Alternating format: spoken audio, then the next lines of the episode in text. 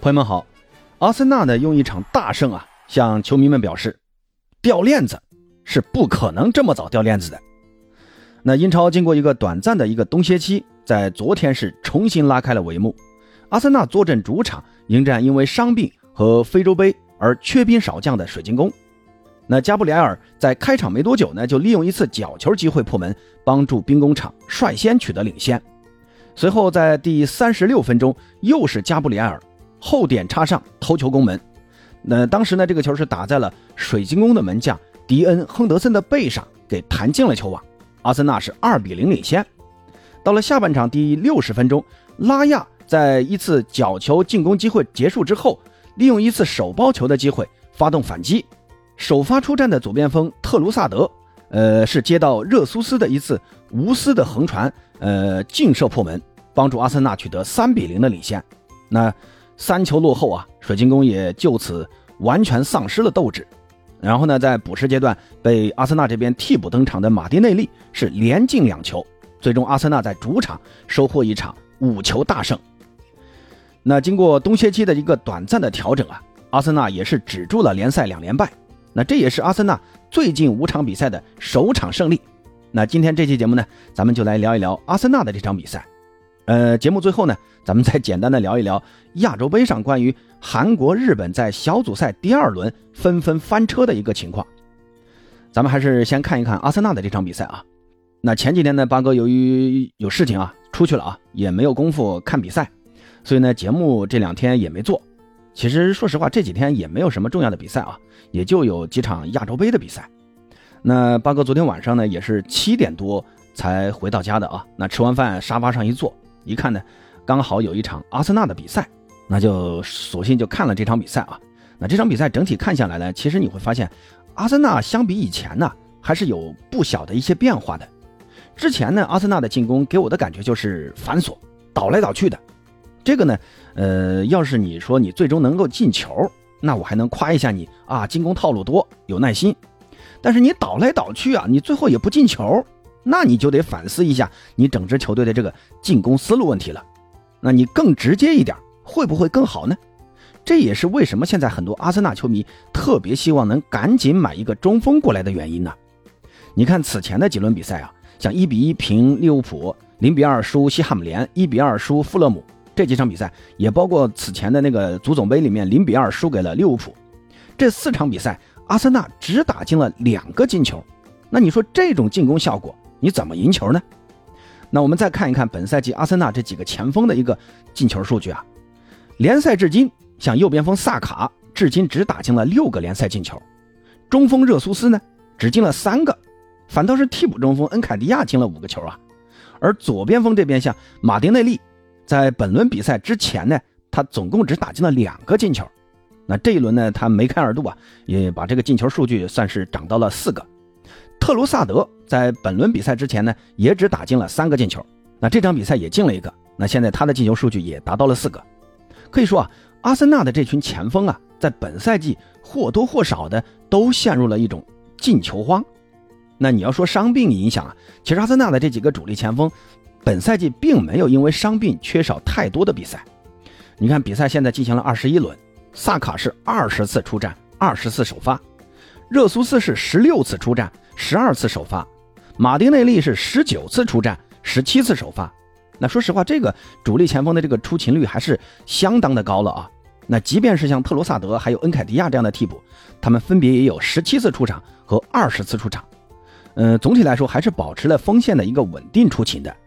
而这场比赛之前呢，阿森纳在前五的球队当中啊，进球数据是最少的，只有三十七个。说实话，以阿森纳的这个呃风格呢，就是以华丽的进攻为主要特点的。但是本赛季的这个进球数据如此之少啊，确实让人想不到。那造成这一局面的根本原因，我认为还是阿尔特塔在这种进攻战术上的一个选择问题。阿尔特塔其实还是有点受到瓜迪奥拉的一个影响啊，在进攻中呢，前锋球员如果觉得没有绝对的把握，宁可不打门，那也要把球控制在己方脚下，那做到不丢球。再来寻找第二次进攻机会，呃，其实这场比赛也是有一点像厄德高的几次明明可以打门的机会，的结果呢他不打，非要传给队友，显得呃也浪费了很多的呃可能的好机会啊。那所以这种呃相对来说就显得阿森纳的进攻呢，在有的时候呃特别的拖沓。但是这一场呢，嗯，打阿打水晶宫的比赛，你会发现阿尔特塔开始慢慢有些改变了。你看，首先啊，你看那两个呃前面两个进球都是通过角球机会打进的，而且呢都是后卫加布里埃尔直接制造的。那你会发现啊。阿森纳的这个角球发出呢，都是发这种后点球，一个是赖斯发的，呃，右边这个呢是好像是特罗萨德发的。加布里埃尔呢，当时他的这个起跳时机的一个选择，还有他的这个跑位，都是非常的相似的啊。虽然位置不同啊，但是这种感觉是几乎一模一样。那我猜啊，这个可能也是呃，应该是阿尔特塔在冬歇期在迪拜这种强化训练的一个成果啊。当然呢，也跟对手水晶宫的这个定位球防守的质量太弱有很大关系。加布里尔的第一个那个头球，居然能让他这么轻松的骑着防守球员把这个球给砸进去啊！那你可以说加布里尔手上有压人的动作，但我觉得也不至于，呃，水晶让水晶宫的这个后卫连落点的大致判断都出现如此严重的问题吧？那第二个进球呢？说实话是有点争议啊，因为本怀特当时在门前，呃，似乎有干扰亨德森的一个嫌疑。当时呢，呃，角球开出来之后，亨德森是有一个单手击球的一个动作的，但是这个击球的动作呢，是在本怀特在他身前做出来的，那多多少少我觉得还是有一点干扰的。但是 VR 在复核的时候呢，并没有把这个考虑进去，那最终也是判定这个进球有效，而且呢，还是判定是亨德森的一个乌龙球。那我觉得这个是阿森纳的第一个改变，那就是定位球战术的一个充分利用。而第二个改变呢，我觉得阿森纳在面对进攻机会的时候啊，比以前要更加的坚决了。尤其是第三个反击进球啊，当时呢是阿森纳守住了水晶宫的那一波角球进攻，然后呢门将拉亚是拿到球之后啊，马上前插手抛球，发出这种快攻。当时热苏斯呢在前中场呢是快速的推进，并横传给呃中路的特罗萨德。特罗萨德先是一个巧妙的一个假动作，来了个摆脱。把对手呢，呃，那个中卫是晃倒了，随后呢是轻松的劲射破门。那这个球啊，从门将的手抛球开始到进球前后啊，我估计呃最多不超过五秒钟的时间。当时拉亚手抛球的时候，水晶宫的球员几乎都是愣在了阿森纳的禁区里面，回防的只有两个中卫。而面对这种机会呢，热苏斯啊、特罗萨德啊非常坚决的往前冲，利用速度还有个人技术上的优势，最终取得了进球。那这个进球啊，从后场到前场，我觉得打得非常的坚决啊！我不知道这个是不是阿尔特塔赛前的一个呃特意的安排啊？拉亚呀，其实他是一个很喜欢冒险的门将啊。那此前拉亚确实有很多次的这种出球失误啊。那我觉得其实这也是他想通过传球啊来获得更大的一个进攻收益，但往往收益大，你风险也大。那一个没传好，就很容易给对手这种反击的机会。但这次的这个拉亚的这个手抛球的快攻啊，打的就很坚决，时间也选的很好，正好呢是水晶宫的那次角球进攻机会失败之后，拿到球之后啊，立刻就快速前冲，发出精准的一个手抛球。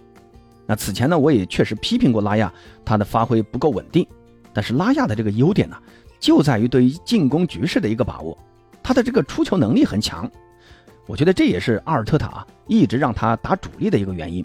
所以呢，这种面对进攻机会的一个坚决执行，那从此前你非要慢慢的从后场过渡到中场，再从中场过渡到前场，这种层层推进的进攻打法相比呢，现在的阿森纳的进攻啊，起码这一场比赛体现出来是更直接，那同样也很有观赏性啊。关键呢是更实用。那第三个改变，我觉得还是在于人员上的使用啊。马丁内利这场比赛打替补啊，可能赛前很多人没想到啊。特罗萨德呢，此前也确实跟马丁内利同时出场踢过比赛，但是他们两个同时出场呢，两个人的发挥其实都不好，所以呢，这场比赛阿尔特塔还是面临呃这个选择，就是让特卢萨德首发。可能我觉得也是觉得水晶宫肯这场比赛肯定会死守的，不会在呃前场给阿森纳太多的这种冲击的空间，所以呢，小马丁的这个速度优势呢，也不见得能发挥出来。更多的呢，还是要特鲁萨德这种能拉边呢，而且传球能力更强的球员来打打策应。那事实上，阿尔特塔的这个人员安排啊，还是非常成功的。特鲁萨德的那进的那个球啊，很冷静，他没有接球就打，而是呢先扣一下再打，打的也是很漂亮的。而马丁内利在替补上场之后啊，可能也是感受到了特罗萨德给他的这个压力，在补时阶段打进的那两个球都打的是非常的精彩，甚至啊，他的这个进球方式都几乎一模一样啊，都是呃兜圆角。但是我们要看到啊，这两个进球其实都是阿森纳在后场断球之后啊发动的反击。其实呢，当时水晶宫啊已经是没有什么战意了，踢的也怎么说呢，太随意了。嗯，就想着比赛赶紧结束。结果呢，在补时阶段又让阿森纳抓住了两次反击的机会。但不管怎么样啊，马丁的这次梅开二度呢，我估计多多少少还是能让他找回一些信心，找回一些进球的感觉的。嗯，唯一呢，阿森纳可能需要担心的就是这场比赛赖斯啊，好像受了点小伤啊。赛后呢，这个采访的时候好像说是腿筋有点不舒服，给提前换下去了。还是希望赖斯啊没什么事啊。现在的这赖斯对于阿森纳来说太重要了。阿尔特塔现在这个用人啊，我觉得还是慢慢的上了正道的啊。你看廷贝尔赛季初的时候，他已经说了不舒服了，结果阿尔特塔也没有及时的换下去，最后给搞成了一个重伤。那整个赛季几乎都报废了，搞到现在啊，这右边位一直都没有合适的人用。赖斯呢，我觉得这次也是个小问题啊，那提前换下去也算是一个防微杜渐，反正当时也是大比分领先，那呃换下去呢也能给其他队友啊，比如像若日尼奥一些出场机会。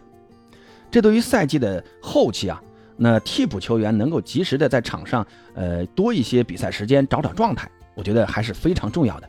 那这场比赛呢，阿尔特塔的几个换人呢，都是收到了效果的，像马丁内利啊，像若尔尼奥啊，都有很好的发挥。所以呢，我个人感觉啊，阿尔特塔在用人方面啊，还是呃，从这场比赛体现的出来，还是有些进步的啊。那现在在积分榜上呢，阿森纳也是追上了维拉，挤进了英超前三名，跟曼城是同分，同积四十三分。那不过呢，曼城目前是少赛了一轮啊，但起码呢，阿森纳也没有被落下，还在争冠集团内。那掉链子的这个老毛病呢，没有在这一轮延续。其实呢，这场大胜啊，我觉得对于阿森纳来说还是非常的关键的，球员的信心还有这种进球的状态能够得到保证，而且呢，这场比赛呃也能够零封对手啊，也体现的非常重要的啊。那一方面是水晶宫这边像阿尤啊参加非洲杯去了，呃，另外呢，杜库雷也是受伤了，锋线上受影响还是比较大的。那另一方面，我认为也是阿森纳这个中后场的这个防守能力的一个提高，起码这场比赛后场的这种反抢啊，体现的是非常的积极的。同时呢，在中后场配合像赖斯啊、若日尼奥这种能一脚快速出球的，那也能带来更多的这种反击的机会。所以呢，咱们回到开头的那句话啊，掉链子，阿森纳是不可能这么早就开始掉的。那至于本赛季还会不会再掉链子？我认为，呃，在面对中下游球队时，呃，阿尔特塔应该会吸取教训，不会再像上赛季那样频繁的在中下游球队身上掉链子了。而强强对话可能才是决定阿森纳本赛季争冠的一个关键。好了，关于阿森纳的这场比赛呢，还有亚洲杯东亚三支球队的一个表现呢，八哥就先说这么多啊。呃，主要是亚洲杯我也没怎么看啊，说的不对的地方呢，呃，也欢迎大家在评论区留言，咱们下期再见。